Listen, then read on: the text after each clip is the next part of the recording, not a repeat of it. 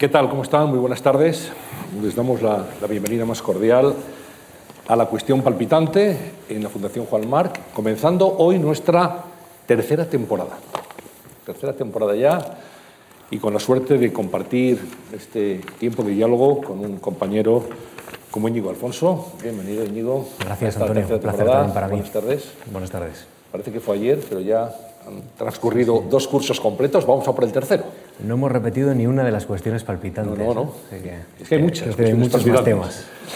Saben que la cuestión palpitante es algo de actualidad, eh, un acontecimiento de actualidad, un hecho relevante que, que nos afecta en nuestra vida cotidiana, pero bajo el tamiz eh, académico, bajo el tamiz del rigor de la Fundación Juan Marc. Por eso llevamos siempre a, a, los mejores especialistas, a los que nos pueden arrojar más luz sobre las cuestiones que tratamos. Y hoy vamos a hablar de Internet. Internet ha cambiado nuestras vidas. Yo ahora cuando entrábamos aquí veía muchos de ustedes con el teléfono móvil, que por cierto les pediría que lo apagaran si son tan amables, lo silenciaran, eh, eh, porque vamos a hablar de lo bueno de Internet y de lo menos bueno de Internet, que también lo tiene. El anonimato, el hecho de que una persona deje una huella a lo largo de su vida, que está todo en, en Google, las fotografías, eh, los currículos de las personas, lo que han hecho, todo está en la, en la red. Y vamos a hablar de esa parte buena o de esa parte mala también de Internet. Internet, solución o problema. Y vamos a hablar con Manuel Arias Maldonado, que nos acompaña. ¿Qué tal? Buenas tardes. Buenas tardes. Profesor de Ciencia Política de la Universidad de Málaga. Uh -huh dirige el aula de pensamiento político del Centro Cultural La Térmica en Málaga y su campo de estudio preferente gira en torno a la dimensión política y filosófica del medio ambiente, la teoría de la democracia y el liberalismo político, los efectos sociopolíticos de la digitalización y el giro afectivo de las ciencias sociales. Es autor de Sueño y Mentira del ecologismo, Real Green, Socionatural y la democracia sentimental, entre otras obras. Un placer tenerte aquí. Muchas gracias igualmente. Y esperamos que, que, nos aportes una visión que seguro que es muy interesante. Y a mi lado está Mario Tascón. Mario Tascón es eh, compañero, periodista, amigo hace muchos años. Es periodista especializado en el mundo digital y en los nuevos medios. Dirige la consultora Prodigioso Volcán y ha coordinado y dirigido el manual Escribir en Internet, guía para los nuevos medios y las redes sociales de la Fondeu, del BVA. Ha sido director adjunto del Mundo y primer director e impulsor de la web elmundo.es. Director general del área digital del Grupo Prisa entre 2000 y 2008 y editor de Niximedia, compañía responsable de, entre otros proyectos, lainformación.com. Es maestro también de la Fundación Nuevo Periodismo Iberoamericano, creada por Gabriel García Márquez. Mario, gracias también. Gracias a vosotros. Y, y bienvenido. Bueno, digamos que, para empezar, hay un hecho incuestionable. Estamos seguramente, no sé si somos conscientes todo, ante el mayor cambio social que han vivido generaciones. Internet es una revolución en todos los órdenes, cultural, social, de relaciones eh, personales. Es un cambio que cuando se está inmerso en él, cuando se ha vivido, cuando hemos pasado de lo lógico a lo digital, no sé si somos capaces de, de valorar en toda su auténtica dimensión. Manuel. Bueno, eh, ciertamente. Somos. Eh, hay que tener en cuenta sobre Internet eh, que es una cosa peculiar. Todos somos eh, usuarios y todos hacemos Internet en nuestra vida cotidiana. Es decir, todos tenemos, por tanto, opinión sobre lo que Internet significa. Digamos que en ese sentido es una tecnología enormemente popular, ¿no? También porque se ha difundido a una velocidad extraordinaria. Eh, hay autores, eh, teóricos de la tecnología, que creen que eh, las innovaciones contemporáneas no son tan eh, revolucionarias como las del pasado, como por ejemplo la máquina de vapor. ¿no? Pero yo estoy más en la línea que señalas y creo que Internet es una revolución en muchos aspectos de la vida, eh, en la tecnología, en la política, en la economía y también un poco en la subjetividad, en el modo en que nos enfrentamos a la realidad. Y ahora supongo que esto lo iremos desgranando durante la charla. Vamos, vamos fíjate, es... me das pie también para saludar a aquellas personas que nos están siguiendo en este momento en, en streaming, en continuo, a través de marc.es barra directo. Es decir, que esto nos permite, Mario, que esta conversación que estamos celebrando aquí en Madrid esta tarde llegue a cualquier lugar del mundo. En eso que se llama tiempo real, no hay otro tiempo más no que real, pero bueno, se ha convenido decir eso, ¿no? Sí, bueno, yo creo que es una muestra más, como bien dices, como bien estáis comentando, del cambio. ¿no? Yo, yo creo que todas las generaciones históricamente siempre piensan que asisten al momento de cambio de la humanidad más grande de la historia. ¿no? Por tanto, es un poco difícil decir si la nuestra de verdad está, eh, está sucediendo esto, pero yo sí que creo que hay hechos objetivos como para poder eh, afirmarlo. Entre otros la propia velocidad, que tú has, nunca había habido tantos cambios sociales, económicos a una velocidad tan grande, comparado con periodos relativamente recientes como pues, los propios años 30 u otros, otros periodos históricos. ¿no?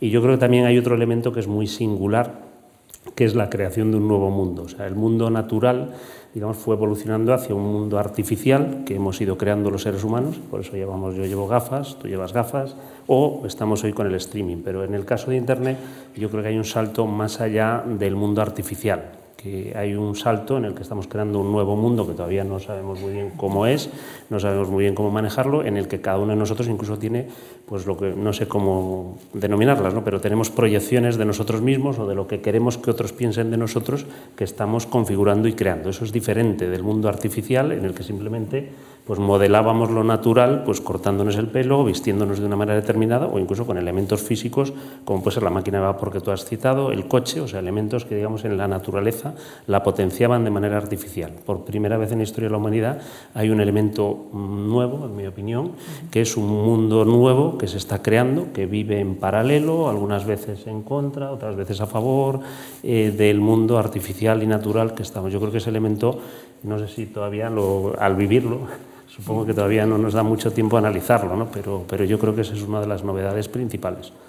Y una de las cuestiones llamativas, Mario, es que estamos accediendo a ese mundo más o menos todos a la vez, por lo menos en Europa, Estados Unidos, eh, lo que se denomina Occidente, eh, se están eliminando esas barreras porque, eh, por lo menos así, la tecnología permite conectar a ciudadanos, pero permite también que ese conocimiento pase por fronteras que, ya no son las físicas, ¿no? Ya se están creando unas nuevas fronteras, se está creando un nuevo mundo, Sí, o sea, bueno, yo creo que eh, como bien dices, hay varios elementos singulares. Uno es de las fronteras que han desaparecido, fronteras en muchos sentidos, no solo fronteras físicas evidentes, sino incluso fronteras intelectuales eh, las fronteras de la propia creación intelectual, fronteras que lo físico marcaba con cierta claridad en lo digital, tampoco están tan claras, con lo cual la propia creación intelectual mm. tiene elementos nuevos y singulares que las leyes, por mucho que corren, eh, no acaban de saber muy bien tampoco cómo actuar con ellas.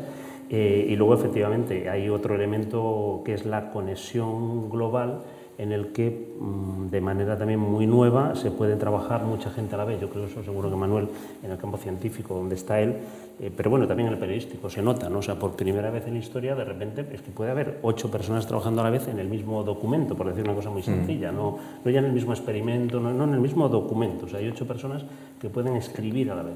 Eso es una novedad y luego otra cosa distinta, que es averiguar qué significa eso y qué nos va a traer, ¿no? Pero eso es... Es que igual es demasiado pronto, ¿no? Probablemente. Es demasiado pronto, ¿no? Este mismo que decías, el streaming, ¿no? ahora de repente no solo estamos los que estamos aquí, sino que los que no están aquí están, ¿no? Eh, bueno, eso es nuevo, ¿no? Claro. Sí, hay que tener en cuenta también que la, la digitalización es un fuerte impulsor de la globalización, ¿no? Mm. No podemos entenderla una sin la otra, aunque por supuesto la globalización no ha empezado en este siglo, sino que ha habido oleadas de globalización a lo largo de la historia, la actual fase de globalización, que es especialmente intensa, yo creo que está estrechamente vinculada a la digitalización y a la creación de esa cuarta dimensión que señalabas, ¿no?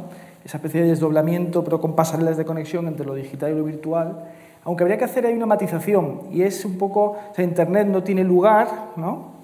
pero simultáneamente la lengua que uno hable, condiciona también cuánto de Internet puede transitar. Porque si uno solo sabe búlgaro, evidentemente el número de páginas a su disposición es mucho más restringido que si domina el inglés, por ejemplo. ¿no?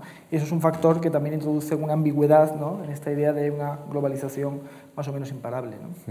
Hay algunos datos interesantísimos, por ejemplo, en la última encuesta sobre equipamiento y uso de tecnologías de la información que proporciona el INE, eh, dice eh, que el 84% de la población entre 16 y 74 años se conectó en algún momento a Internet en los últimos tres meses, que esto es mucho decir, pero si establecemos el porcentaje de población que se conecta al día a Internet en España, dice que es el 70%, es decir, 7 de cada 10 españoles se conectan al día a Internet.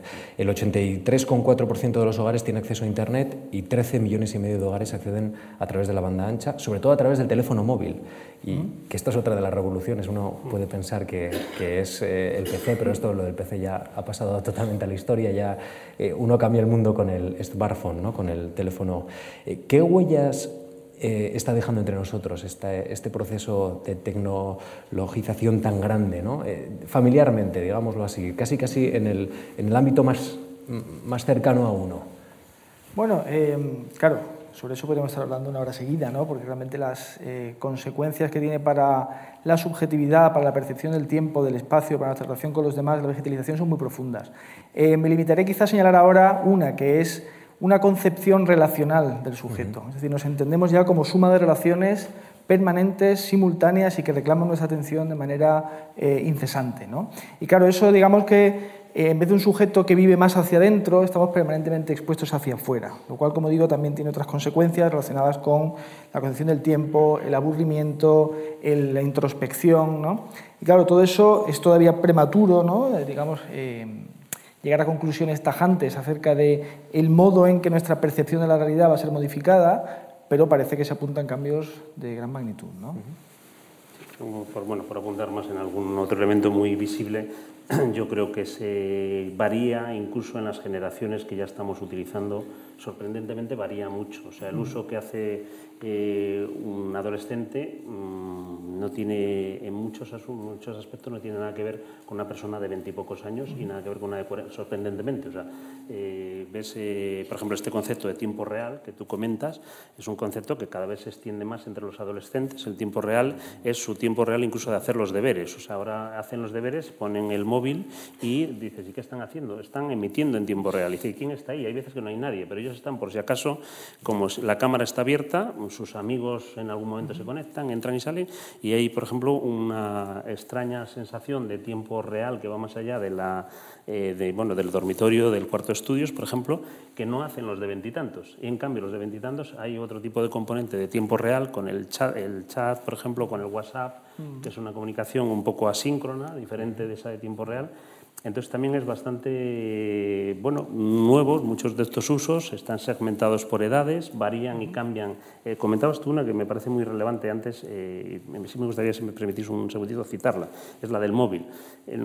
yo trabajo hace años, como bien sabes, en medios de comunicación y en los medios de comunicación pues han hecho un esfuerzo, a pesar de las dificultades que, como sabe todo el mundo, tienen de sobrevivir también por Internet en estos mundos, eh, bueno, desarrollando sus versiones digitales muy pronto o muy temprano con relación a otras industrias. O sea, los medios fueron bastante pioneros con relación, yo que sé, a la industria automovilística, a otras industrias en su aparición en Internet. Pero el móvil eh, les ha aparecido de repente. O sea, el móvil, nosotros hace cuatro o cinco años empezamos a alertar del consumo de móviles y en los medios, a pesar de que lo conocen, a pesar de que sus públicos están ahí, nos decían, no, no, pero esto no es para tanto. ¿Cómo va a ver la gente el periódico aquí en el móvil? ¿Cómo va a ver la gente un vídeo? O sea, la gente...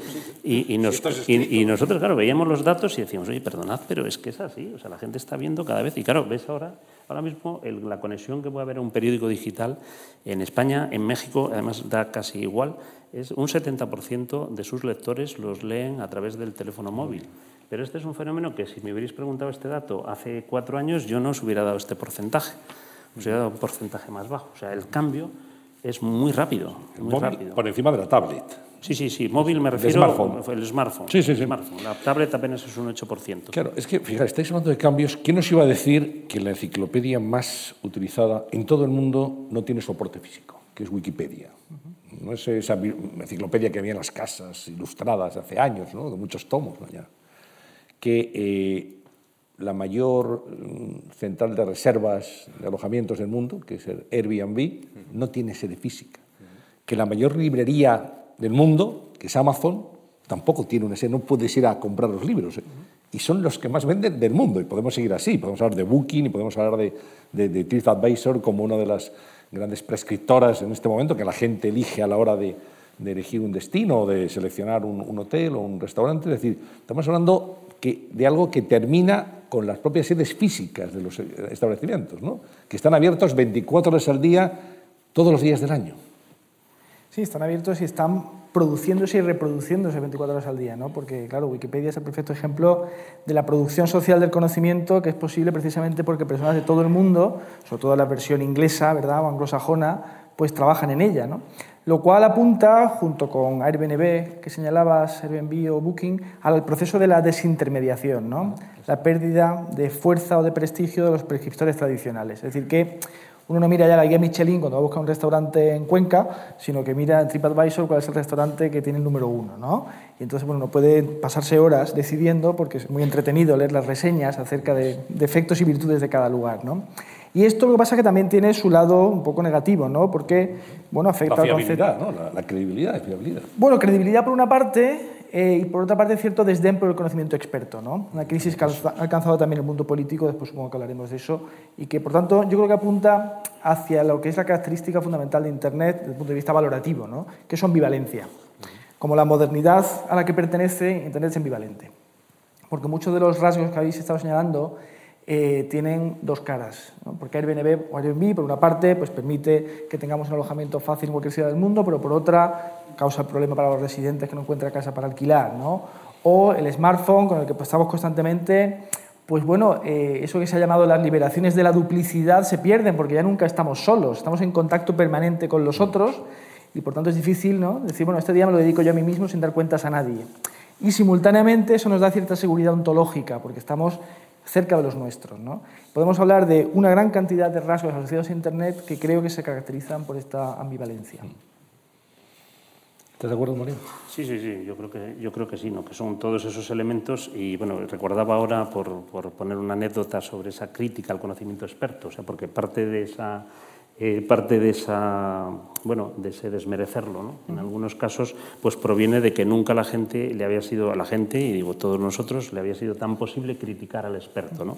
eso de nuevo volviendo al terreno de los periodistas ¿no? los periodistas bueno, estaban acostumbrados a decir lo que querían desde sus tribunas y, bueno, en todo caso, eh, como mucho alguna vez el, el defensor carta. del lector o una carta, Una carta del lector, pero claro, es que ahora de repente puede haber una horda en redes sociales que te empieza a cuestionar todo, incluso algunas veces tienen razón.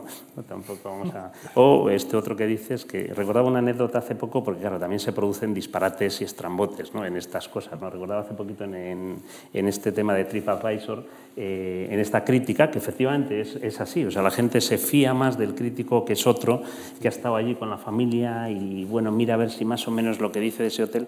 Hace poquito hubo un hotel muy divertido, tanto lo, lo que pasó, sobre todo la contestación del hotel. ¿no? Un hotel, eh, le hicieron una crítica en TripAdvisor, un tipo diciendo que en aquel hotel no se podía dormir, que las camas eran, vamos, eh, infames, que la comida era mala, y el tipo del hotel contestó y dice, bueno, pues le alegro mucho por los poderes de premonición que tiene este señor porque lo tengo sin abrir el hotel. Entonces, bueno, tomo nota atentamente de todo lo que me dice para intentar corregirlo porque tengo tiempo de hacerlo, ¿no? Entonces, bueno, fue un poco, pero bueno, había salido la crítica, por supuesto, pues hubo un lío con Airbnb, perdón, con, con TripAdvisor y bueno, pero también eso es un poco, yo creo que es un poco ejemplo de cómo, de lo que tú comentas, ¿no? De cómo en esas dos caras estamos todavía, eh, bueno, pues aparecen cosas nuevas y, y, hay avances muy grandes, la picaresca, eh, aparece también, por supuesto, los delitos, o sea, yo recordaba hace poquito eh, lo que era el delito, vamos, lo que ha sido y es un delito, ¿no? De, de hacer chantaje a las empresas publicando información falsa sobre ellas, pues esto se ha convertido ahora en una cosa que es eh, mucho, muy llamativa, porque, por ejemplo, parte de ese chantaje se produce posicionando las críticas en los buscadores de manera muy prominente. O sea, hay gente que técnicamente sabe que la crítica salga antes que lo que está bien hecho.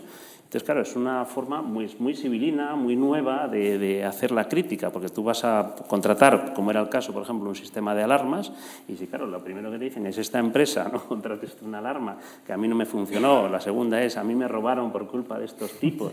Y además las críticas son reales, porque lo único que hacen es sacar de abajo aquellas dos o tres que son reales. ¿no? O sea, la empresa no puede hacer nada, porque no puede decir, es que esto no es verdad sí que habría un delito. Entonces, bueno, pues es simplemente técnicamente manipular el resultado. Por poner un ejemplo, hay, hay 20.000, no, no quiero tampoco abundar en los ejemplos, ¿no? pero sí que es verdad que en todo ese territorio pues estamos circulando, nosotros intentando ver cuáles son los signos que nos hacen ver qué es creíble y qué no es creíble, los que antes lo eran, que de repente ven que su credibilidad está derrumbada, que está por los suelos, eh, y los mecanismos y las propias leyes que tienen que actuar y las empresas, los, las personas también. O sea, hay un problema evidente para las, esto que cuento yo, para una persona todavía puede ser peor. ¿no? Una empresa puede tener mecanismos, una persona puede verse arrollada por una táctica de este tipo que son muy baratas además de, de, de provocar, de hacer. ¿no?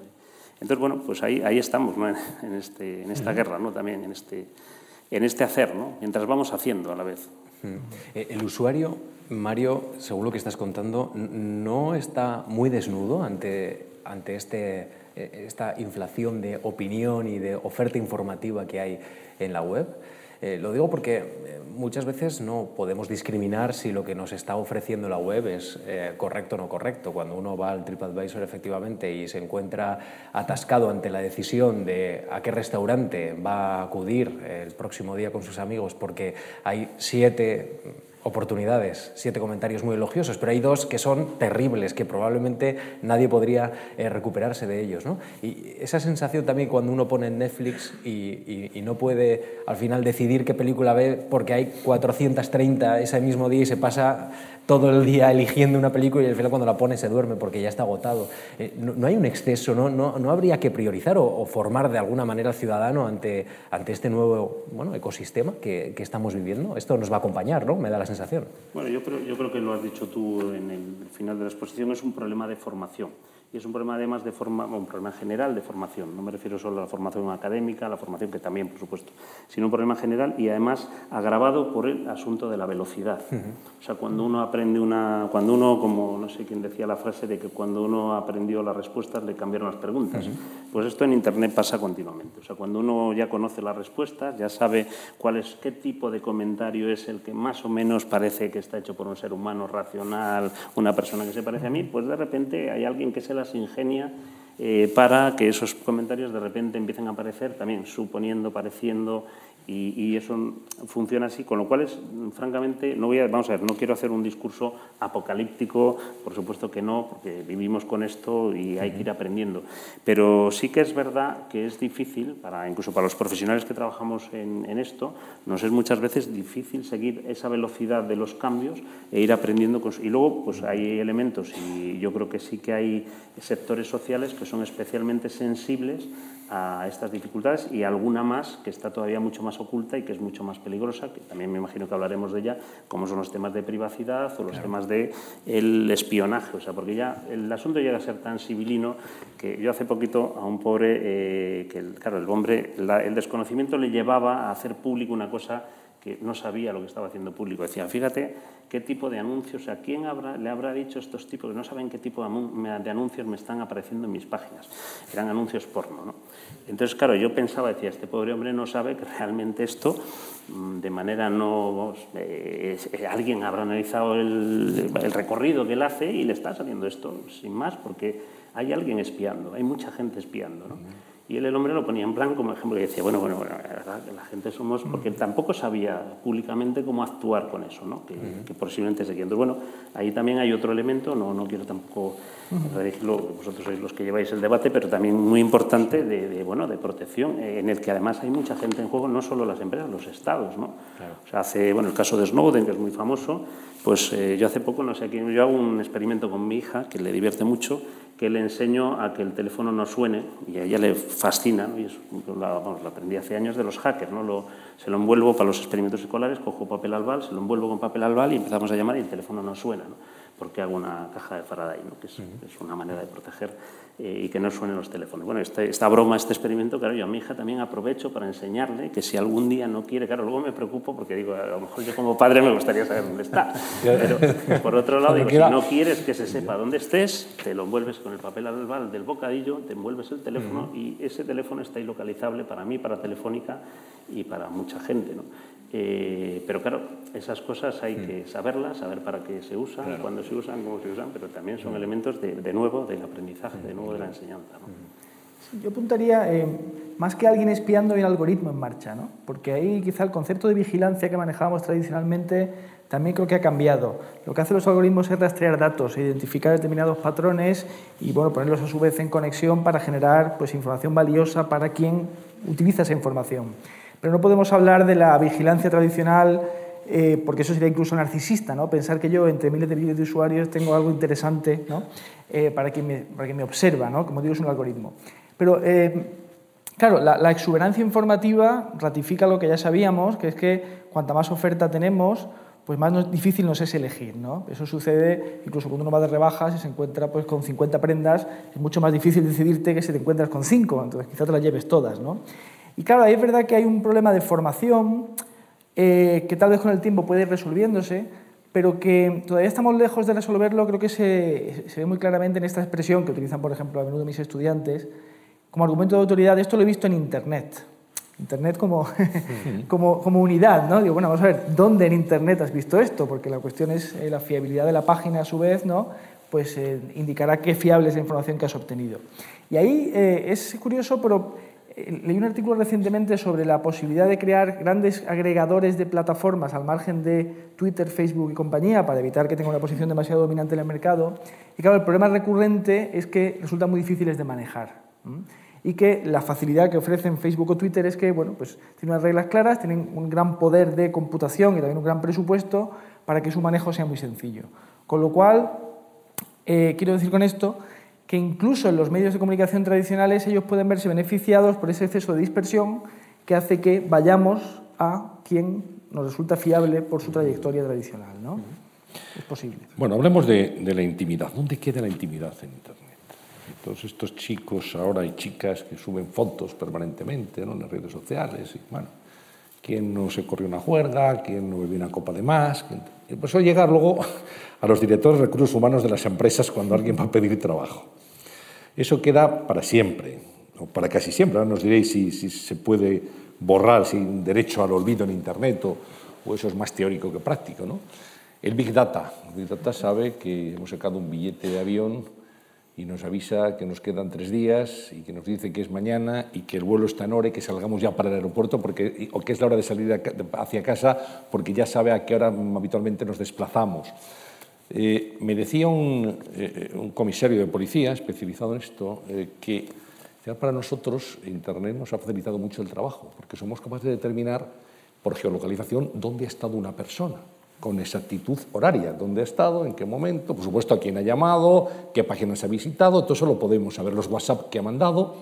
En fin, hay intimidad en Internet porque parece que no, que es uno de los hechos, digamos, de los facts negativos de, de Internet. El hecho de que eso que se aprecia tanto, la intimidad, ¿no? ahora estamos en una, si se permitiera la palabra, en una extimidad permanente, donde además hay un exhibicionismo impúdico en las redes sociales por parte de mucha gente. Bueno, yo creo que lo has descrito tú. Vamos a ver, yo hay un cambio social que está acompañando, que coincide, no sé hasta qué punto una cosa y otra tienen que ver, eh, con Internet, que es efectivamente un momento de exhibición mayor en público de la actividad privada. O sea, eso es, eh, creo que es evidente. O sea, no, además, no, eh, es una cosa que hace unos años podía llamarla más la atención, pero hoy día es bastante evidente en los propios WhatsApp. WhatsApp, en cualquier hacemos un selfie ahora, hacemos un selfie, o sea, es, es, es, común, ¿no? Entonces yo creo que coincide, o sea, obviamente algo tiene que ver con estos mecanismos de difusión, este estar en directo, esta actividad relacional que comentaba Manuel antes, que con toda la razón, ¿no? que es nueva, es decir, que de alguna manera esos vínculos emocionales de la exhibición también nos mantienen en contacto con otros. Qué cosa más interesante hay que ver ahora que un programa de la tele que ver qué está haciendo mi amigo en su salón, ¿no? Entonces, bueno, algunas veces sin mayor eh, historia, ¿no? Pero efectivamente, eso, eso por un lado, ¿no? Pero la intimidad, yo creo que eh, hemos, el concepto de intimidad ha cambiado, clarísimamente. O sea, para empezar, ha cambiado. Ya no es la misma y también cambia eh, por generaciones. O sea, yo creo que también ahí hay un elemento generacional que tiene una parte también positiva. O sea, también hay una parte en esa relación en el que ese, ese momento íntimo compartido de los viajes, de las familias que están en el extranjero, de los fines de semana que las familias a lo mejor se dispersan por puro ocio, pero que tienen un vínculo común a través de esas fotos, de esos selfies y demás, que también es positivo, ¿no? porque también hay un elemento agrupador. ¿no? Eh, y por otro lado, pues bueno, no deja de ser, supongo, eh, diferente la manera de hacerse. Eh, los modos son cambiantes, por eso nos sorprenden. yo, en principio, salvo en algún caso más evidente, no lo veo tan mal. Creo que el único problema es que la gente no es consciente del nivel de no intimidad que tiene. Eso sí me parece más peligroso. O sea, la que uno quiere hacer, sí. El problema está, como has dicho tú antes, que uno, yo creo que muchas veces la gente no sabe qué nivel de intimidad está, porque es un valor. O sea, la intimidad es un, es un dinero. Es un dinero con el que nosotros pagamos. Muchos servicios se pagan con la intimidad. O sea, sin darnos cuenta, lo que estamos haciendo es pagarle a estas tecnológicas, parte de lo que no pagamos, decimos, mira, si esto es gratis. Bueno, gratis, gratis, ¿no? Porque saben perfectamente que te quieres ir de viaje a Málaga, que te, que te vas a ir, no sé, saben muchas cosas, que es porque tú tu intimidad de alguna manera, sin saberlo, esa parte es la que me parece un poco más, más preocupante, que la que uno mismo pues quiere compartir. Sí, y un rastro que, que se puede borrar muy difícilmente en Internet, ¿no, Manuel? Sí, em, si el servicio es gratis, el producto eres tú, ¿no? Se dice. Claro, o sea que realmente nosotros estamos dejando esas, esos rastros, esas motas de identidad que ha dicho algún pensador, que después las empresas recopilan, ¿no? Em, claro, la intimidad ha muerto, podemos decir, ¿no? Es decir, que solo eh, aquello que guardamos muy celosamente y que no vertimos en Internet eh, es todavía parte de eso que tradicionalmente denominábamos el espacio privado o íntimo. Eh, y aquí, como dice eh, Mario, la, diferencia generacional es importante, porque entre los adolescentes pues parece que el número de clics que uno tiene o de likes en Instagram o en Snapchat o en la herramienta que corresponda, pues es un aspecto muy importante de su autoestima. ¿no? Esto, bueno, esto es peligroso. Bueno, la autoestima no ha sido nunca el fuerte de los adolescentes, ¿no? Es decir, que realmente estamos viendo fenómenos clásicos con formas nuevas. Lo cual puede llevar también quizá a extremos en ocasiones, pero bueno, pues el acoso escolar, eso también es algo tradicional, también ahora tenemos más instrumentos para denunciarlos. Y claro hay que tener en cuenta, eh, el concepto de extimidad se ha utilizado para hacer referencia a esta dramatización de la propia vida que se hace en las redes sociales. El tener un perfil en redes y el exhibir la intimidad o el exhibir la vida, bueno, por una parte es un elemento central a la cultura digital y a la cultura del smartphone, ¿no? que solo lleva con nosotros 10 años, pero en ese aspecto ha sido muy eh, revolucionario, es el elemento más popular o democrático de esa cultura digital. Es un elemento, por lo general, lleno de banalidad, pero que genera una sensación de simultaneidad que es reconfortante. Aquí hay que pensar, claro, Internet nos convierte en emisores. Esa es, esa es la transformación fundamental que genera Internet. No somos ya receptores de otros medios, sino emisores. Eh, y en esa capacidad que tenemos para emitir, estamos eh, en contacto con otros. Piensen eh, qué diferencia hay entre poner una película en el DVD y verla en casa o poner la televisión en una película que están viendo millones de personas simultáneamente. Es una sensación diferente. Entonces, por eso vivimos en un tiempo eh, en Internet ligados a la expectativa de estar en contacto con otros. Y eso, a fin de cuentas, y probablemente eh, conecte con la necesidad de comunidad que tienen los seres humanos. Y por eso, tal vez, el atractivo de Internet y la práctica de Internet tiene tanta fuerza y es tan poderosa. Pero quería subrayar, ¿el yo real es el yo que está en las redes? Bueno, no, no es una dramatización. Y estamos dramatizando siempre. Dramatizamos como padres, como profesores, como usuarios de transporte público. Siempre tenemos una, una máscara diferente según el contexto en el que nos situemos. Y esto Internet lo que hace probablemente es, es radicalizarlo, ¿no? Para bien y para mal, porque ciertamente pues en las redes sociales todo el mundo es feliz, ¿no? Todo el mundo tiene experiencias maravillosas y eso quizá a quien se lo crea pues puede generarle un cierto malestar. ¿no? Yo no estoy tan feliz como ellos, ¿qué me pasa? El problema es mío, ¿no? Mario ha escrito un libro, Aviario, eh, que es una, crónica de los diferentes tipos de personas que, habitan en redes sociales, sobre todo en Twitter, y plantea, por ejemplo, el libro cómo distinguir los cantos de los graznidos amenazantes. Eh, porque es verdad que todo el mundo puede ser feliz en, las redes sociales, pero también hay mucho ruido y, hay mucha agresividad. De hecho, yo conozco a gente que ya se ha desconectado de redes sociales porque recibe una cantidad de ataques improperios y, acusaciones muchas veces que, que es que ya no ni le apetece contestar. ¿Por qué coexisten e, e, esos dos extremos eh, de forma tan habitual? Yo creo que tiene mucho que ver con lo que acaba de decir Manuel, que es efectivamente esa dramatización. O sea, yo estoy totalmente de acuerdo, eh, lo empalmo con esa idea de esa cuarta dimensión en la que creamos un mundo nuevo, pero también en la que los personajes, los avatares, nosotros somos avatares en las redes sociales y somos avatares en Internet. Somos una construcción nueva de nuestra personalidad, en parte ficticia, en parte real. Entonces, eh, de, hecho, por eso un poco fue la inspiración de ese libro que dices, en el que los distintos personajes yo los describía como diferentes pájaros. Pero efectivamente, y mm, yendo a la pregunta, eh, yo creo que también ahí hay una diferencia muy grande dependiendo de las redes sociales. O sea, por ejemplo, Twitter es una red social en la que efectivamente los odiadores, ¿no? los vilipendiadores, eh, proliferan, proliferan. Incluso todos, de alguna manera, casi te diría que lo somos. La red, el mensaje corto, eh, la velocidad a la que se inflama todo el mundo. Eh, sí, sí, en Twitter es, muy notable. Facebook mm, tiene otros componentes sociales diferentes y incluso el otro día leía una reflexión muy divertida, me pareció divertida. En Instagram, en cambio, que es un poco en la que suben las comidas, la gente relajada, alguien decía, bueno, me acabo de apuntar a Instagram y me he dado cuenta que son los mismos que están en Twitter, pero aquí están felices, y en otros la están enfadados. Más educados, ¿no? un poquito también eso, ¿no? esos elementos. Entonces, efectivamente, en esa dramatización de Twitter, pues en Twitter, que se supone que es un sitio donde tienen que estar los expertos, los periodistas, los que saben de política, al tomar esos papeles y además tomar esos papeles y teniendo que hacer una de las cosas más difíciles en la creatividad y en la creación literaria, que es escribir corto, que eso es sumamente difícil, con todos los respetos a quienes escriben largo, pero es muy difícil escribir bien corto, eh, pues claro, esto lleva también efectivamente a un mensaje eh, más eh, burdo, más de graffiti, más del eslogan y también posiblemente esa agresividad. En el otro sitio que es más de las fotos, bueno, posiblemente esa cultura visual lo aminora. Y en el otro sitio que los mensajes son largos, están las abuelas, están los hijos, pues el asunto circula de otra manera. Pero en cualquier caso, la misma persona está en los tres sitios con posiblemente personalidades un poco diferentes que si nos analizara un psicólogo mm, del futuro o del pasado en esto, pues el pobre se volvería loco, ¿no? porque no sabía muy bien cómo analizar. O sea, esto ya no es analizar solo las cartas o la grafología, ¿no? Sino, un poco más complicado para el psicólogo. Y si me permitís sobre esto, bueno, una cuestión importante, que quizá no lo hemos subrayado lo suficiente, pero estaba implícita en toda la conversación, es que es importante diferenciar entre Internet y las redes sociales. Porque las redes sociales las usamos constantemente, eh, son protagonistas en el debate público, lo cual está generando consecuencias necesariamente positivas, pero eso a veces nos hace olvidar todo lo positivo, aunque también a veces ambivalente, que trae Internet. Desde la recopilación de datos medioambientales y la conexión a centrales que se dedican a estudiar los ecosistemas, hasta la generación de nuevos modelos de negocio, etc. Luego están las redes sociales. ¿no? Y las redes sociales, en alguna medida, lo ha señalado, es un poco el imperio del exaltado. ¿no? El exaltado termina expulsando al moderado.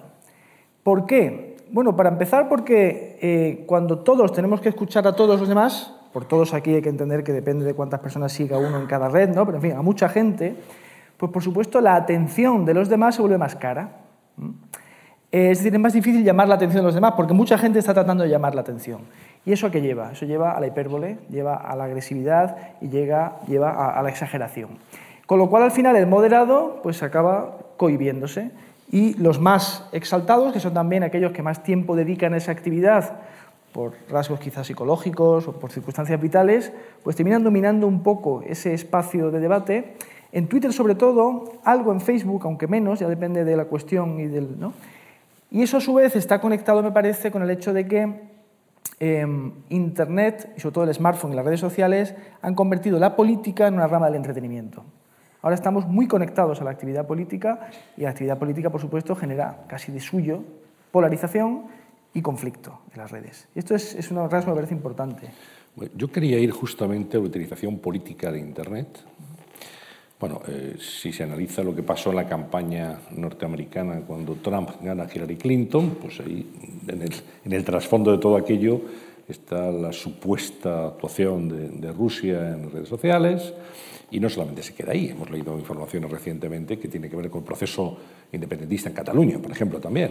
Y quería preguntaros por eso. El manejo que hace la política, no digo los políticos, la política de, las, de lo que es Internet, redes sociales y todo el entorno digital, y cómo nos manipulan desde, desde Internet, Manuel. Bueno, es un tema inagotable casi, ¿no? Eh, yo empezaría subrayando la importancia extraordinaria que tiene esto, es decir, la digitalización de la esfera pública. Porque la opinión pública es una parte esencial en el funcionamiento de una democracia representativa y, por tanto, cómo funcione, cuán sana sea, cuán racional o deliberativa sea una esfera pública, importa y mucho para los resultados que genera una democracia. Otras cosas porque los gobiernos están, se quiera o no, pues condicionados por la opinión pública, aunque por suerte no están determinados por ella. ¿no? Es decir, un gobernante debe ser capaz de tomar decisiones contra la opinión pública, pero es un agente muy poderoso, como ya vio en su momento Tocqueville cuando viajó a Estados Unidos. ¿no? Entonces, claro, eh, ¿quién manipula a quién? Pues es, es muy difícil de determinar. Porque, como he dicho antes, ha surgido ahora un ciudadano pues, exaltado, interesado en la política, que antes quizá no dedicaba tiempo a la política, eh, porque estaba en otra cosa. Y ahora, en cambio, la política se ha convertido en parte de su vida cotidiana. Eh, leí un reportaje muy interesante ayer sobre la cuestión precisamente catalana y hablaban en relación un poco a la propaganda independentista que había sido clave el hecho de que eh, Omnium eh, y ANC, ¿no? las organizaciones un poco separatistas, habían conseguido penetrar en los chats de WhatsApp de las personas de 60 años en adelante, que en cambio no son usuarias de Twitter o Facebook, es decir, personas que estaban fuera de las redes y que reciben ahora constantemente mensajes ¿no? con exaltaciones independentistas, etc. por lo tanto han incorporado, decían ellos, eh, una vida digital que se dedicaba antes a qué? Pues al fútbol y a cuatro cosas, ahora tiene la política también presente. Pero claro, cuando decía quién manipula a quién, quiero decir que el usuario exaltado, que se apega o adhiere a un partido o una posición política concreta, ¿qué hace? ¿Cómo, cómo actuamos en las redes? Pues normalmente nos dedicamos a retuitear aquello que encaja con nuestra opinión. Es el llamado sesgo de confirmación, que nos sentimos bien por ello y lo retuiteamos de manera instantánea, automática, emotiva, sin comprobar la veracidad de la información que allí está eh, instaurada, ¿no? establecida. Y eso, claro, eso, entre otras cosas, nos lleva al fenómeno de las fake news o las noticias falsas. ¿no? Se vio un poco con la violencia política del 1 de octubre en Cataluña, que enseguida pues, circulaba una información que a lo mejor eh, pues hubo, era un asunto del año 2012, ¿no? por ejemplo. El Guardian incluso sacó un artículo al respecto. Y, por supuesto, también tiene que estar relacionado con esto pues, la cuestión de la, las llamadas cámaras de resonancia o las burbujas. ¿no? El hecho, y esto es algo que los algoritmos de Facebook y Twitter, sobre todo Facebook, pues refuerzan, eh, nos ponemos en relación sobre todo con aquellas opiniones o noticias que confirman aquello que ya creíamos. Pero aquí me gustaría subrayar una cosa y te dejo paso. Eh, la cuestión es tanto la polarización. La polarización preexiste en Internet. piensa en una persona que, pues no sé, hace 20 años escuchaba la serie El País o pues, escuchaba el ACOPE y leía el ABC. Esa persona estaba, digamos, en su burbuja o semi-burbuja, ¿no? La cuestión es la hiperconectividad de un número cada vez mayor de personas y su conexión con la vida política de una manera activa. Eso es lo que, digamos, enturbia o dificulta un funcionamiento ordenado de la esfera pública. Polarizados ya estábamos, me parece. ¿Y se puede manipular? ¿Se puede influir en una eh, orientación electoral en un país? Yo creo que es, yo creo que es evidente que sí y hay ejemplos recientes que algunos acabamos de citar y tú mismo en, la presentación de las elecciones norteamericanas eh, has citado. O sea, yo creo que es evidente que sí. Vamos a ver, eh, de nuevo sí me gustaría también, como ha hecho Manuel, eh, incidir en que no es del todo nuevo el fenómeno. Yo el otro día leía un artículo sobre la radio del año 33 muy interesante. Lo leí en la, de la revista Ondas, en la que eh, contaba el caso de un político que después de haber dado seis mítines en el día, llegaba a casa, ponía la radio y de repente oía a su contrincante que empezaba a contar datos falsos, cosas que no eran verdad. Pero que el esfuerzo, él estaba tan agotado de sus seis mítines y decía, pero este tipo hablando por la radio está llegando a miles, millones de personas bueno, si cambias radio por internet y mítines por radio, casi pues estamos en la situación actual. O sea, hay un medio nuevo que de manera muy rápida y eh, bueno y cada vez más, más cada vez más masiva y más si se incorporan los WhatsApp, o sea, tiene otras formas, pero es en el fondo hay un, un poco de lo mismo. Pero también hay otro elemento que es importante en esto de que sí se puede. Vamos a ver, hay dos dos fórmulas, digamos, por simplificarlo, hay más, ¿no? pero hay dos fórmulas. ¿no? Por una parte está la manipulación algorítmica, que es un poco, también ha hablado Manuel, y que es un poco la de los rusos, por simplificarlo. O sea, ¿qué hacen los rusos? Pues los rusos manipulan de manera algorítmica, manejando, comprando publicidad, comprando, haciéndote ver lo que no parece ver, pero estudiando muy bien a quién, cómo, en qué sitio, dónde le aparece la página. O sea, bueno, hay una manipulación que tiene que ver, por supuesto, con una propaganda política, pero una manipulación que tiene mucho que ver con los algoritmos de funcionamiento. Y luego hay otra que está en la generación y que tiene que ver con otra cosa que también se ha dicho aquí, que es que todos somos emisores. Pero a diferencia de otras épocas es que la capacidad de emisión y la capacidad que tenemos y que tiene una niña de 10 años de poner en circulación un vídeo con una calidad que nos dejaría pasmado, bueno, tú que has trabajado muchos años en la televisión, algunas veces, bueno, pero ¿cómo ha hecho esto que a nosotros nos costaba, o a mí en un periódico nos costaba? No, no, la capacidad de manipulación de una fotografía, la capacidad de manipulación, de, de generación de una propaganda específica, no solo es alta, es altísima y además en una parte muy interesante, en la parte política, que es la de todo aquello que con sarcasmo, con bromas destroza al enemigo, que cada vez es más fácil de hacer porque son los memes estos que salen continuamente pues, contra los independentistas, contra los españolistas, contra lo que sea.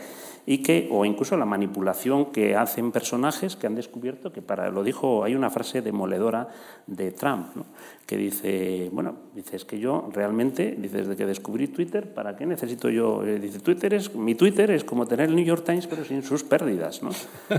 bueno, es una frase tremenda lo que, hizo, lo que dice en ese momento Trump, ¿no?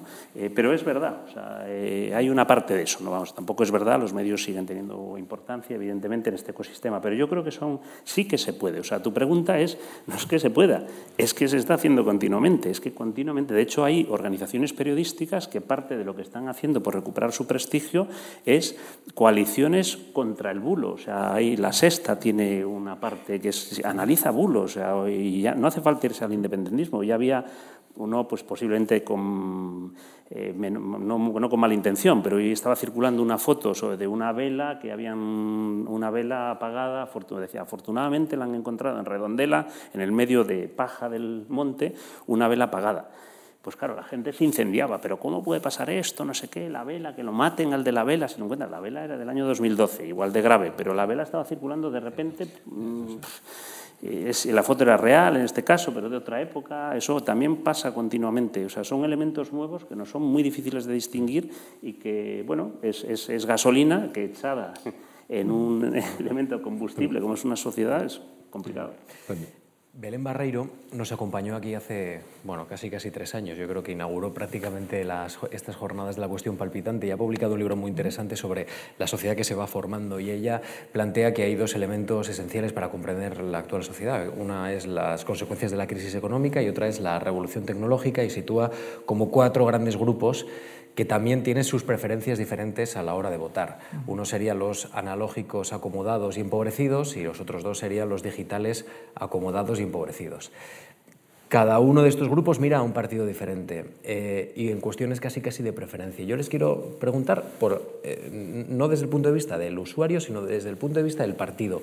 ¿Puede haber alguna tentación por parte de los partidos políticos de considerar al votante casi como un consumidor? Es decir, seleccionar y plantear cuáles son sus preferencias e intentar que opten por ti tal y como se hace, por ejemplo, en los mercados, ahora que estamos hablando de una política 2.0 y cada vez más eh, bueno, pues, eh, transformada ¿no? por la tecnología. Bueno, eh, el votante siempre ha sido en parte eso, es decir, cuando un partido político atiende digamos, al público democrático, lo que ve sobre todo son pues, potenciales clientes, ¿no? personas con las que establece una relación de confianza a las que debe dar aquello que desea, a su vez formando la preferencia, porque muchas veces el votante no sabe lo que quiere hasta que no se le dice lo que quizá quiera, y tratando de que esa relación se mantenga, digamos, de manera fiel a lo largo del tiempo. Y eso no es muy diferente de lo que quiere pues, el Corte Inglés, Volvo o Saab. ¿no? Pero, no obstante, mi metáfora favorita no es tanto la de el, digamos, el mercado, para, digamos, expresar la transformación que está teniendo lugar con las redes sociales, sobre todo con Internet, sino la de la audiencia o el público.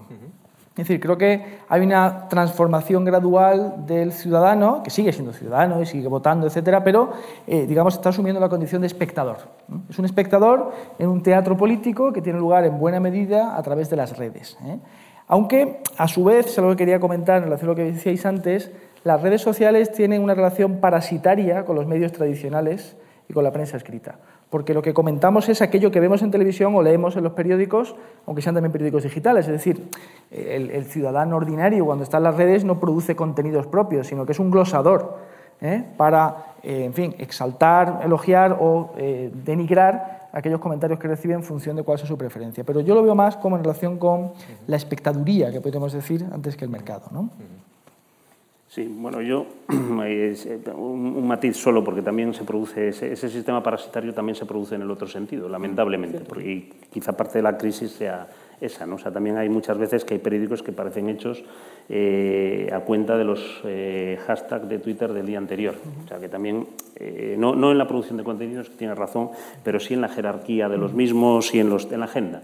O sea, el manejo de la agenda ha cambiado, es uno de los elementos principales que, se ha modificado y en ese sentido no se puede entender nada de esto sin pensar en un ecosistema. Eh, perdón, eso por matizar una cosita solo que me parece importante. ¿no? Pero en eso que tú dices del votante, eh, volviendo a la pregunta, eh, vamos a ver, yo también estoy con Manuel en que siempre ha sido así. O sea, lo que pasa es que las técnicas de los partidos, vamos a ver, los partidos políticos yo creo que en esta crisis son posiblemente, junto a la administración del Estado, los estados, los que más tarde están reaccionando y los que de manera más compleja se les está haciendo modernizarse, entendiendo la modernización en lo bueno y en lo malo, pero entendiéndola así. A mí me parece que es evidente que frente a la banca, frente a la industria automovilística, frente a la propia de los medios con sus problemáticas o, no sé, eh, la propia investigación, la propia ciencia, muchos han cambiado por la crisis, hemos cambiado, hemos cambiado mucho por la crisis, en cambio los partidos políticos siguen teniendo elementos y mecanismos de funcionamiento que son de hace 50 años y nada parece indicar que lo vayan a cambiar, salvo algún intento que hay por partidos que están apareciendo nuevos, que por lo menos en el arranque parece, que luego habrá que ver cómo sigue esto, pero, pero eh, entonces eso, eso que tú preguntas yo creo que en parte es un deseo o sea, les gustaría ser modernos. Una manera de ser modernos es, vamos a ver si entendemos mejor estos tipos que son nuestros votantes, a ver si ahora vamos a tener que hacerles caso, ¿no? Al final, ¿no?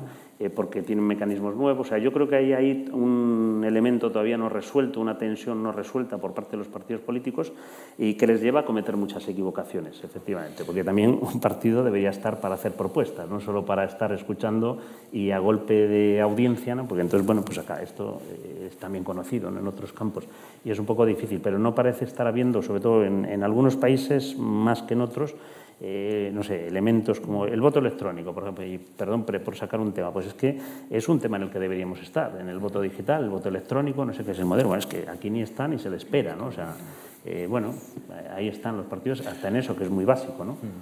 Sí, una cuestión que es paradójica, sin duda, es cómo Internet ha facilitado el conocimiento. Ahora es posible consultar cualquier volumen de la biblioteca de, Nueva York o, de un centro público internacional para una tesis doctoral o para un trabajo.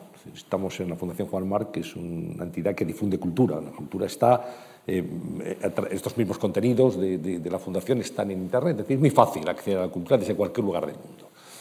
Eso es muy positivo. Y sin embargo, eso que facilita el trabajo intelectual, y usted que es profesor universitario lo, sabe, pues al final resulta que sirve para que la gente trabaje menos y haga un copy-paste, eh, de, un copy y pega de los textos y que eso al final haya que someter tesis doctorales enteras de gente muy importante a el escrutinio de otros algoritmos que determinan si ha habido plagio o no ha habido plagio. Y algunas revistas especializadas empiezan también a aplicarlo. ¿no? Es una, una, curiosa paradoja esta. ¿no? ¿Qué me va a contar sobre el comprobar el copia y pega? Eh, es una paradoja, sí, claro, es una paradoja pero bueno, al final es una cuestión que solo puede responderse mediante una cuestión ética, ¿no? Es una cuestión ya quién quiere aprender y quién no quiere aprender. Entonces, claro, si el profesor quiere tiene... aprender, lo tiene todo. Claro, todo. porque el acceso es más fácil que nunca. Claro. claro. Incluso puede no solo aprender, sino colaborar en la producción de conocimiento. Leí una cosa muy interesante hace unos días de un manuscrito medieval, el manuscrito Voynich, que es del siglo XV, que es un enigma ¿no? para los eh, historiadores, ¿no? los filólogos, y que se puso online finalmente en 2013 en la Beinecke, Biblioteca Beinecke, y ha tenido 3 millones de visitas en tres años. Claro, ¿quiénes son? No? Son los justos de Borges, ¿no? personas que están interesadas en el manuscrito Voynich del siglo XV y que lo consultan y hacen propuestas, y entonces bueno, los propios historiadores pues, pueden ¿verdad? consultar qué ha dicho esas personas, y esto es extraordinario. Ahora bien, quien lo que quiere utilizar las redes para hacer un atajo, para engañar al profesor, bueno, pues, ¿qué vamos a hacerle? No? Sí, esto es así. Esto es así. Hay que poner salvaguardas también, ¿no? Claro, claro. Es que y, dónde está, además, y, y, podríamos hablar de la propiedad intelectual, ¿dónde está también? ¿no? Que, ¿Dónde, que, dónde está la propiedad que en Internet queda bastante difuminada, por no decir bastante en peligro. ¿no? Bueno, bastante, bastante, bastante en peligro por muchos motivos, ¿no? pero entre otros algunos que se han comentado ya aquí de fronteras. También eso que dices efectivamente nos pone sobre alerta que antes no podíamos, no era tan fácil detectar. O sea, también tiene un elemento positivo. O sea, ha habido recientemente algunos casos, incluso de algún presidente de gobierno, que bueno, pues le ha sido cuestionada su tesis doctoral con la que ganó su título universitario, porque años después a alguien se le ocurrió comprobar y efectivamente, sí, vamos, que, hay algunos casos que también viene bien estos sistemas sí, para sí, sí, claro. descubrir algún A los chanchullo, ¿no? impostores. a los impostores, Los ¿no? O impostores. sea, también vamos a... Pero efectivamente com- complica de alguna manera, lógicamente, el, el trabajo de, de la docencia, el trabajo, pero a la vez también, pues yo creo, eh, yo en eso soy más positivo, o sea, yo sí que creo que ese acceso que tú comentabas Universal, al mismo manuscrito, el, no sé, el otro día, una tontería, también una anécdota, ¿no? pero un periodista me pedía ayuda por, para ver si le ayudaba a localizar a una persona, de los años, un periodista de los años 30, que es una cosa sobre la que yo he escrito y que además venía por una confusión, eh, él pensaba que era otra persona. Y bueno, pues muy rápidamente, gracias a que la hemeroteca de la Biblioteca Nacional es fabulosa y también tiene ahí archivos y archivos y archivos y lógicamente sabiendo un poco buscar, buscar pues una información que no aparece de manera tan fácil en, en Google, digamos, pues se puede localizar. Mm, yo me quedé feliz de hacerle favor, creo que él mucho más, porque de repente encontró un hilo del que tirar que estaba ahí, claro, eso es, es impresionante. ¿no? Yo que soy de, de, vamos, nacido en Ponferrada, ¿no? donde hace años mi único contacto con el exterior era comprarme el país, eh, hace muchos años, pues claro, hoy día es que podría estar asistiendo a clases de Stanford. Eh, la, bueno, la, provincia se ha redimido, ¿no? Es lo mismo, ya, claro. Me parece sí, sí. que es tremendamente positivo, duda, aunque nos lleva efectivamente a unos ejercicios de vigilancia en la docencia, a una, bueno, a una formulación diferente, pues también a un reto mayor, eh, Antonio, porque yo creo que también, por ejemplo, a la hora de escribir, ¿sabes? a mí me lleva a retos mayores, ¿sabes? a mí me lleva a retos me lleva a comprobar que lo que yo estoy escribiendo no lo ha escrito otro antes. Claro. O sea, es para evitar, aunque no lo haya copiado, o sea, es para evitar que alguien diga, oiga, es que usted, mire, está contando esto. Es la, la, dualidad de Internet que hemos planteado en este debate, ¿no? Solución y problema también, las dos caras. Hay preguntas de. Sí, pero nos quedan prácticamente cuatro minutos, así que vamos, vamos a, a resumir al máximo. Eh, José María Pajo Martínez pregunta: la uberización de la economía en referencia a la empresa de transporte que, tan de cabeza trae al sector del taxi ¿no? en España, la uberización de la economía, que yo considero sinónimo de barbarización, se hace gracias a Internet. Y pregunta, ¿no estaría la red contribuyendo a una brutal regresión tanto en lo laboral como en la destrucción de todos los sistemas de solidaridad social? Bueno, es un temor, ¿no? Es decir, es una economía muy solitaria, incluso para sus practicantes, ¿no? Personas que se dedican, aunque solo sea a poner cuadros en casas de Nueva York, leí un artículo, nunca veía a nadie más que a sus clientes, ¿no? No, no conocía colegas de su profesión. Eh, pero bueno, creo que es un campo en el cual el, todavía la regulación pública tiene mucho por hacer y también genera unas oportunidades ante las que no podemos tampoco permanecer ciegos. Con lo cual, yo soy moderadamente optimista porque creo que es algo que estamos empezando a elaborar socialmente y creo que llegamos a soluciones más aceptables. ¿no? Sí, bueno, muy parecido. Yo eh, esto recordar también que son fenómenos, vamos a ver, el capitalismo, que es en lo que vivimos, siempre ha tenido un concepto asociado que se llama la destrucción creativa. O sea, cada vez que aparece algo nuevo, mmm, lamentablemente destroza lo anterior. Yo ayer de nuevo recordaba, eh, vamos, leía un tema de cómo había habido unas propuestas y huelgas en Madrid en los años 30 porque desaparecían las orquestas en los cines. Entonces todo el gremio de músicos decía que esto era un disparate, protestó al gobierno, hubo huelgas, la gente iba al cine mudo y no tenían al pianista porque estaban de huelga, porque llegaba el cine sonoro bueno, no, no, quiero hacer, pero hay que ponerlo también en, en contexto. En contexto. Lo pasó lo mismo con los taxis. Los taxis, un, yo retuiteé hace poco un artículo también de la Biblioteca Nacional eh, de Ramiro de Maeztu, que analizaba por qué estaban los taxis, por qué estaban imponiéndose en Londres. Y decía, es que la gente está cansada de que los conductores de los coches de caballos les timen. Los coches de caballos huelen mal, son unos sinvergüenzas, hablan mal, eh, hablan muy alto, no sé qué. Entonces yo, y, y están siendo sustituidos por los taxis, los taxímetros que se llamaban de aquella. Bueno, también poniendo, por supuesto, todas las condiciones del tiempo y tal, no deja de ser un fenómeno. A la vez, sí que es verdad, y lo ha advertido mucha gente, que no podemos hacer que esto llegue a camuflar nuevos modelos de esclavitud o nuevos modelos en los que están muchos derechos que hemos tardado muchísimos años en conseguir, están siendo amenazados. O sea, eso es evidente. Ahí tiene que haber nos da tiempo a, sí, vamos, a sí, vamos más, rápidamente. Pero Laura Díaz, por ejemplo, en, en esta idea contrapone eh, la idea de la esclavitud y, digamos, de la uberización de la economía con la oportunidad que significa para muchas personas, por ejemplo, hacer una aplicación para Internet de las cosas, para eh, solucionar algún tipo de demanda, algún tipo de asistencia, incluso para colaborar eh, bueno, pues en, en, el sistema de seguridad social, para atender a personas mayores y a niños. Plantea que Internet está transformando nuestro mercado laboral y está ayudando a muchos emprendedores a buscarse un futuro que no se pensaba o que inicialmente no contaban con él. ¿no? Esto es una parte positiva que puede tener, evidentemente, esta, esta revolución tecnológica que estamos sufriendo. Sí, uno puede poner en el mercado un producto, en un mercado que es global ahora, ¿no? Con lo cual, con pequeños costes puedo tener grandes beneficios. Claro. Es otra vez la, doble, la, doble, la, moneda con su doble cara, ¿no? Las no hay monedas. ¿no? Las que, startups. Que ahora... startups. Mira, un ejemplo también, y perdonad que haga tanta referencia a lo que tiene ser de pueblos pequeños, que ve uno cosas que no se ven tan fácil en las ciudades, ¿no? Pero hay una librería en mi pueblo que se llama Cajón Desastre, una librería de segunda mano que les está yendo fenomenal gracias a Internet. Claro. Porque claro, ¿quién encontraba ese libro de Ramiro de Maeztu en Ponferrada? ¿Quién sabía que estaba allí? Y entonces claro. de repente estos tipos pues, venden a extranjero, están encantados con Internet. Sí. Un pequeño negocio que le ha dado la vuelta a Internet. Claro. Bueno, que ha cambiado la, que ha cambiado la vida de, de, muchas personas, ¿no? Seguramente muchas de las, de las, que están aquí hoy, pues eh, recuerdan que no hace tanto tenían que buscar una cabina telefónica para hacer una llamada o meterse en un bar, porque tenían que llamar. eh, no digo ya la época de las conferencias, ahora lo llevas en el bolsillo, pero antes pasabas por un edificio y ponía correos y telégrafos, y eso está en el móvil ahora, los correos y, WhatsApp. ¿no? Es que realmente, ¿quién pone un telegrama hoy en día? ¿no? la transformación ha sido brutal. Y con respecto a lo de los amigos, es curioso, esa gente dice, tengo 100.000 amigos en, Internet, pero no tengo nadie con quien tomar una cerveza. Al final ocurre eso, que son amigos de aquella manera. ¿no? Manuel Ares Maldonado, ha sido un placer. Muchas gracias. Gracias por, por, sus opiniones y por su presencia aquí. Mario Tascón, lo mismo. Ha sido muy interesante. Íñigo Alfonso. Sabes que tengo la sensación de que esto es la introducción a muchas más cuestiones palpitantes, porque al final lo que hemos desarrollado es, el mapa general. Empiezas a tirar y, hay muchísima materia detrás, ¿no? Bueno, pero queda esbozado y creo que hemos sido conscientes de cómo han cambiado nuestra vida y sobre todo cuáles son los aspectos positivos y negativos de la red y de las redes sociales también. La red mayúscula y las redes sociales. Gracias. Gracias. Gracias a todos ustedes por su atención. Hasta una próxima cuestión. Gracias.